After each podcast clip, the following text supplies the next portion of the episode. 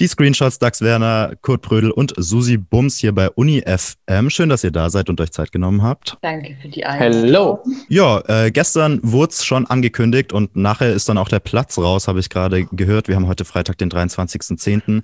Euer Album 2 Millionen Umsatz mit einer einfachen Idee steigt in die Charts ein.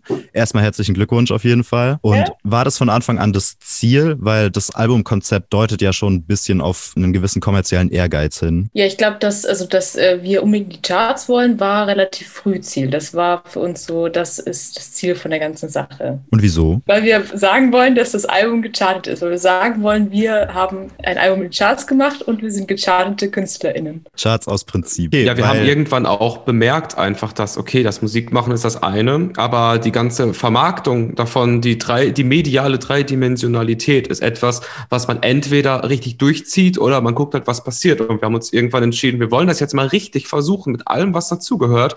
Und da war der Satz, wir wollen in die Charts eine Art Mantra, wie so eine Mannschaft, die auf ein Turnier fliegt und weiß, jetzt geht's los und das ist das eine Ziel, wir holen den Cup. So, klingt lächerlich, aber das hat uns motiviert über mehrere Wochen. Ja. Und wo, woher kam dann dieser, dieser Sinneswandel auch? Weil ihr habt ja schon, so wie ich es verstanden habe, ein Stück weit auch als Spaßprojekt angefangen 2018. Warum jetzt plötzlich äh, der kommerzielle Erfolg als Ziel? Ich würde gar nicht sagen, dass wir als Spaßprojekt angefangen haben, ehrlich gesagt. Es war schon immer im Kern sehr, sehr ernst gemeint, was wir machen. Was sich natürlich jetzt im Laufe der Zeit auch durch neue Möglichkeiten, durch neue Netzwerke, die wir erschlossen haben, geändert hat, ist so ein bisschen, wie wir das Produkt des Screenshots shapen wollen. Ähm, die erste Phase war ja noch sozusagen ein bisschen undercover. Da hat man unsere Gesichter nicht gesehen und das hat sich dann irgendwann auch geändert. Und dann haben wir eben versucht, es nach und nach alles ein bisschen zu professionalisieren, ein Setup zu schaffen, mit dem wir glücklich sind und mit dem wir unsere Ziele, unsere definierten Ziele auch sozusagen äh, messbar erreichen können. Man muss auch einmal den Kontext sagen, wenn man als, ich sag mal, äh, deutschsprachige Rockband, die jetzt gerade noch eher eine Indie-Band ist, äh, sagt, wir möchten kommerziell erfolgreich sein, dann heißt das übersetzt, wir wollen uns nicht verschulden dafür. Ja. So, das ist eigentlich der Satz. Also, äh, weil um so ein Projekt zu realisieren, gibt es so viele tolle Personen, die uns unterstützen von der Produktion, der Herstellung von Videos, in der Promotion, in wirklich so vielen Sachen, die man sich gar nicht vorstellen kann. Und ähm, wir wollen das, weil es uns so viel Freude macht, halt so lange wie möglich machen. Aber es gibt, am, es ist alles auch nicht günstig. So klingt lächerlich, ist aber wirklich ganz genauso. Ja, auf jeden Fall. Menschen sind auch ja, teuer, einfach wenn sie gute Arbeit machen. Das bringt ein Stück weit zur nächsten Frage, weil ihr ja heute zu dritt seid und ihr grundsätzlich die Interviews einfach auch zu dritt macht, würde ich nochmal gerne ausgeführt haben, wieso, weil vor dem Hintergrund von dem, was du gerade gesagt hast, ist es ja ein Stück weit auch schlecht gewirtschaftetes Humankapital auf eine gewisse Art und Weise, oder? Würde ich nicht so sagen. Denn ähm, natürlich heißt das, dass wir im Grunde jetzt gerade nicht einen freien Mitarbeiter der Band des Screenshots abrechnen würden, sondern drei auf einmal. Auf die lange Sicht gesehen, langfristig, hilft uns das aber im, im Produkt und im Shaping total weiter, weil wir halt eben äh, keine Band sind, wo irgendwer auf irgendeine Weise heraussticht, sondern uns gibt's halt nur zu dritt. Und das ist auch eine, eine Message, die wir nach draußen senden, dass es nur darüber geht, dass wir alle gleichberechtigt nebeneinander sprechen und agieren. Obwohl ihr einheitlich auftretet, würde ich jetzt kurz eine Frage an Susi stellen, weil du ja auf John Mayer singst. Was soll man dazu sagen, wenn die Wörter einem fehlen? Naja, für einen deutschen Popsong ist es schon okay. Welche Probleme habt ihr in der nationalen Musikszene und welche Inhalte fehlen dem deutschen Pop? Hm, Das wurde ich schon mal gefragt, ob das so abzielt auf die ähm, aktuelle deutsche Poplandschaft. Ich glaube, würde man mir so die aktuellen Pop-Hits vorspielen, ich glaube, ich hätte Probleme, sie zu erkennen. Deswegen äh, würde ich nicht behaupten, dass das eine fundamental inhaltlich gute Kritik von mir äh, ist. Zufrieden mit dem deutschen Pop, so wie er ist. Nö, ich glaube, es gibt einen Grund, warum ich sie nicht kenne, sagen wir es so, aber ähm, ohne sie zu kennen, möchte ich sie nicht kritisieren. Fair. Auf eurem Album ist ein Song Träume, da habt ihr El Guni dazu geholt und die Fusion aus, sagen wir mal, Indie-Rock und Cloudrap, wenn man es so labeln möchte, ist jetzt nicht unbedingt naheliegend. Wie kam es dazu? Also kennt ihr euch einfach aus Köln? War da ein Konzept dahinter ästhetisch? Nein, die Geschichte ist, dass ich ja früher ähm, viel so Cloud-Rap Musikvideos und so gemacht habe, drunter auch 2015 das Video Nebel für El Guni. Und da ist eine, ja, eine, eine schöne Freundschaft raus entstanden, die ja mich jetzt schon länger begleitet, aber auch die Screenshots. Und El Guni hat das sehr früh auch begriffen, was wir da ungefähr vorhaben, als es noch nicht äh, viele Leute gehört haben. Und das war jetzt einfach so absolut logisch zu sagen, komm, das ist ein Song, der irgendwie dazu passt, dass man was mit El Guni zusammen macht. Also es war ein absolutes Traumfeature und ein absolutes Traumergebnis mit äh, ja, einem der reichsten Rapper Deutschlands. Ja. Was natürlich auch super ist, wenn man die zwei Millionen Umsatz wieder ins Auge fasst, da sich ja alles, was mit Deutschrap gelabelt ist, unglaublich gut verkauft in letzter Zeit. Was meint ihr, was muss passieren, dass auch deutscher Indie als Subkultur wieder einen größeren Hype bekommt? Und wie arbeitet ihr daran? Also uns wurden kürzlich mal die GfK-Listen geleakt und da haben wir auch so ein paar Deutschrap-Artists gesehen, wo ich sagen würde, wenn man jetzt mal jetzt so die ganzen ja gekauften Streaming-Zahlen und YouTube-Klicks so rausnimmt, so dann die Umsatzzahlen, also ich weiß nicht, Dax Susi, mich hat es nicht so beeindruckt. Anmerkung. Die GfK Entertainment, abgekürzt Growth from Knowledge, erhebt wöchentlich die Verkaufszahlen von Tonträgern, Streams und Downloads von Musikalben in Deutschland. Jeden Freitag veröffentlichen sie die offiziellen Listen der deutschen Charts. Ja, also ein, ein Punkt hast du auch gerade schon angesprochen, das ist das Thema gekaufte Klicks. Also wir haben auch äh, für ein äh, Video äh, Klicks gekauft, da haben wir uns auch inspirieren lassen. Ja, vielleicht würde ich so nicht sagen. Gekaufte Klicks klingt immer so ein bisschen schäbig. Was wir gemacht haben, klar ist, dass wir Werbung für unser Video Träume an viele verschiedene Nutzer und Nutzerinnen äh, auf dem Netzwerk YouTube ausgespielt haben. Und das ja. ist halt doch nochmal was anderes, äh, glaube ich, als ein gekaufter Klick. Ja. Ganz grundsätzlich zum Thema Indie in den Charts. Ich habe dieselbe Liste wie Kurt auch durchgearbeitet in den letzten Tagen mit großer Faszination. ähm, und wenn ich ganz ehrlich bin, ich finde gar nicht so viele Bands aus, aus dem Bereich Indie in den Charts. Also was ich sehe, ist, dass 30 Jahre alte Alben nochmal aufgelegt werden und die laufen richtig gut. Das finde ich, finde ich auch äh, toll. Und was es halt auch gibt, viel, viel gibt, ist Rap. Aber jetzt so, so klassisch, so was, was wir machen oder so. Oder habt ihr da, habt ihr da in der Liste was gefunden, was jetzt viel? Eigentlich nicht, ne? Nee, ich glaube, in unserem Genre ist, sind, solche, sind solche Listen und solche Wörter wie GFK-konform und so, das verstehen die meisten gar nicht. ja, ist doch so. Ja, aber die Liste ist wirklich faszinierend. Ich, also ich werde auch heute Abend, wenn ich wieder Zeit habe, werde ich das weiter durcharbeiten. Ich werde die jetzt auch abonnieren. Kostet 1000 Euro im Monat. Dann kriegt man die zugeschickt.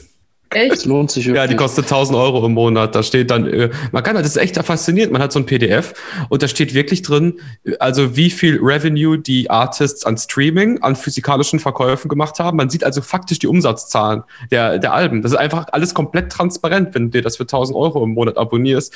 Und das war für mich ganz ehrlich, völlig unironisch, um so die Musikwelt so ein bisschen zu verstehen. Unfassbar wichtig. Einfach mal, ich will die blanken Zahlen sehen. Was passiert da? Und wenn man sieht, dass irgendwelche Rapper, die seit 10, 15 Jahren irgendwie so dabei sind, jetzt auch nicht unbedingt erheblich höher als wir charten. So ist das, ist das eigentlich ziemlich motivierend, oder? Absolut. Ich würde noch mal ein Stück weit zurückgehen. Als ich die beiden EPs gehört habe, da war das alles noch sehr handgemacht. Ist es auch weiterhin. Aber was mir aufgefallen ist, ist, dass die Produktion um einiges cleaner geworden ist. Ich habe vorhin auch angesprochen, ihr äh, habt mit vielen Menschen zusammengearbeitet. Ich habe allerdings nicht gefunden, mit wem. Wer hat denn die Platte produziert? Macht ihr das selber? Ja, die Geschichte ist davon, unser Produzent, der heißt äh, Nikolas Epe. Und ähm, den kannten wir schon bei unserer ersten EP so flüchtig und den haben wir, ich sag mal, bei ein starkes Team, man kann es nur so sagen, so ein bisschen genötigt, bitte, bitte, bitte nimm uns auf, Hauptsache es geht schnell, Hauptsache es gibt diese Aufnahmen, so. Und ähm, das, so klingt das dann auch, aber gibt dem, glaube ich, tatsächlich auch einen ganz gewissen Charme. Und ähm, dann haben wir mit ihm aber auch das zweite Album gemacht, wo er dann gemerkt hat, okay, die wollen das zumindest irgendwie mal so halbwegs okay machen. Und dann, als wir dann aber noch mal ein drittes Mal zu ihm gekommen sind und gesagt haben, wir wollen jetzt mal so ein richtiges Album machen. So mit allem, was dazugehört, mit mehr, mit ein bisschen mehr Zeit, was immer noch bei uns sehr, sehr wenig ist, glaube ich, im Vergleich zu anderen Bands, ähm, war er dann auch total angezündet und hat halt ähm, ja ganz viel Handschrift von sich, was Sound und so geht, reingebracht, weil da muss man sagen, das sind, da haben wir drei alle keinen großen Vertrag mit. Da freuen wir jemanden zu haben, der so, wie sich das dann anfühlt und wie das produziert ist, ähm, der, der das in die Hand nimmt und dem wir vertrauen und der aber auch besonders von Anfang an versteht, wo wir herkommen und was wir machen wollen. Also da können wir uns niemand besser besseren vorstellen. Also ein Unterschied ist vielleicht, dass wir beim ersten Album durften wir so zwei Takes machen pro Song, beim zweiten Album so drei und jetzt haben wir teilweise fünf Takes gemacht pro Song. Mhm. Es sind ja dann doch ein paar neuere Instrumente dazugekommen, Klavier, äh, Streichinstrumente. Äh, habt ihr die auch selber eingespielt oder habt ihr euch Verstärkung geholt? Ja, wir haben neben El Guni ja auch noch auf dem Song ähm, Die Welt geht noch nicht unter ähm, Albrecht Schrader zu Gast. Das ist auch einfach jemand, den wir seit ja, Anfang unseres Projektes eine, eine liebe Freundschaft mit haben, wo das einfach Sinn gemacht hat. Und so andere Sachen, wo ich sag mal, bei Träume oder bei manchmal zum Schluss mal ein Klavier oder eine Geige kommt, so, äh, ja, da holt der, der holt der Nick das USB-Keyboard raus, nimmt ein Preset und dann ist das halt fertig. Also da halten wir uns bestimmt nicht dran auf, muss man so sagen. Okay, das heißt, äh, da dann die wirtschaftlich klügste Variante quasi auch gewählt. Ja, und es wäre auch doof, jetzt für solche Banalitäten Personen, die dieses Instrumente wirklich beherrschen, äh, irgendwie dafür anzubetteln, dass sie das da machen. Das wäre einfach völlig vermessen. Also ich höre ja auch keinen Unterschied, ob jetzt ein Klavier irgendwie im Raum steht und gespielt wird oder ob im Fruity Loops die MIDI-Datei abgespielt wird. Also da, dann möchte ich das jetzt auch nicht meinen, meinen Hörer und Hörerinnen zumuten. Ja, ich glaube, ich würde so sagen, der Sekunde, wo wir plötzlich eine Geigerin oder Geiger kennen würden oder eine Chorleiterin Chor, dann kann ich mir schon vorstellen, dass wir die mal anrufen. Aber unser, ja, wir rufen mal unseren Freundeskreis an meistens. Und der ist noch nicht, also da gibt es noch keine Geigerin oder keinen Geiger. Ja, und im Internet gibt es ja auch viele so illegale Samples, die du runterladen kannst, einfach so in großen Dateien, 700 MB oder so. Um es faktisch zu sagen, alles ist gut, was den Prozess nicht behindert oder verlangsamt. Und äh, jede externe Person, muss man sagen, ist auch ein Risikofaktor. Ja. Lieber beim Familienbetrieb bleiben, sozusagen. Ja, genau.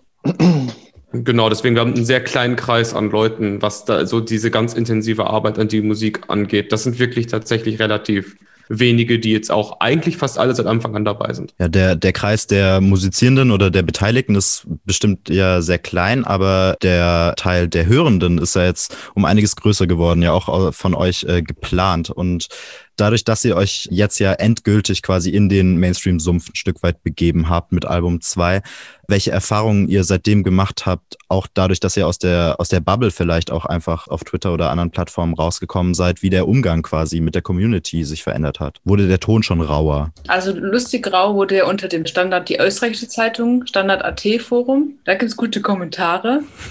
Aber ich glaube, dass wir von Twitter ganz gut solche Kommentare raushalten können. Also ja, aber ähm, eine Gegenfrage, ab wann ist was denn äh, Mainstream-Sumpf? Also was ist das Element, was Mainstream-Sumpf Einsteiger ist sozusagen? Ich fand, ihr wart sehr präsent. Ich habe Late Night Berlin gesehen. Äh, ihr wart natürlich auch schon im Neo-Magazin. Dann das große Diffus-Interview mit Vicky Beisenherz.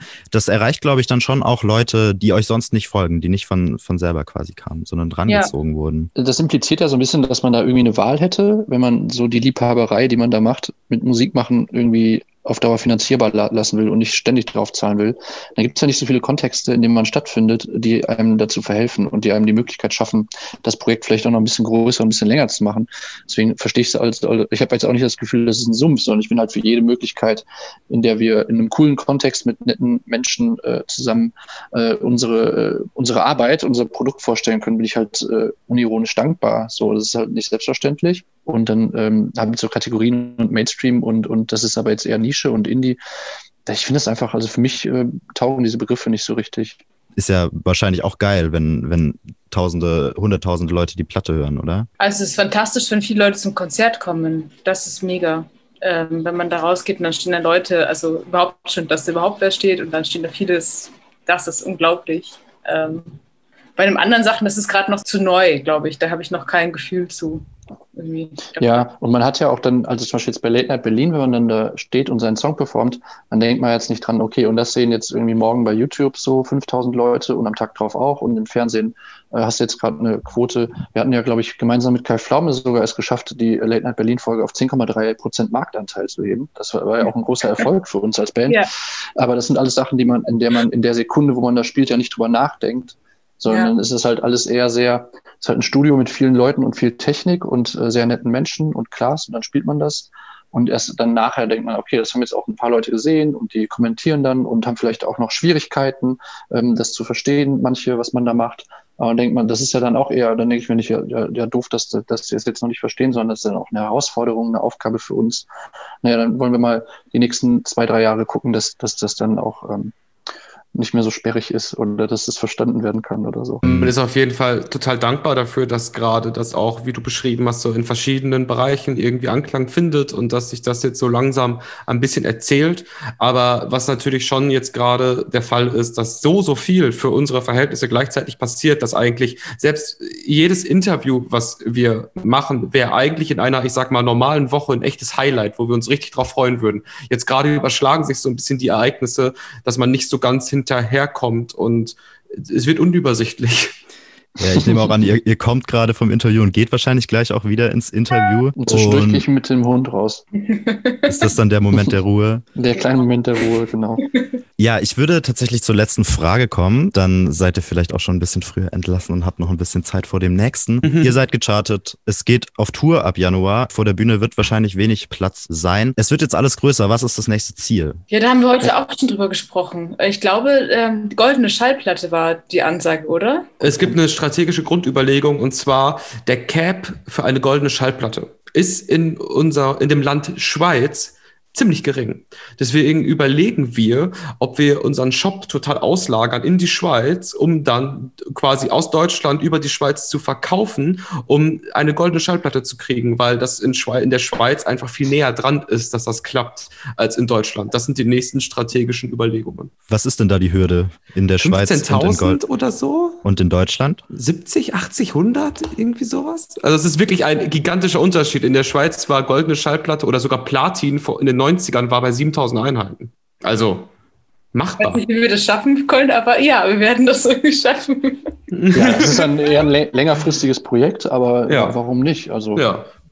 schön ja. kompliziert. Das ist auch wieder eine Story, die wir erzählen können. Ja. Ja. ja. Wunderbar. Dann vielen Dank an The Screenshots. Danke dir. Danke dir. Vielen, vielen Dank.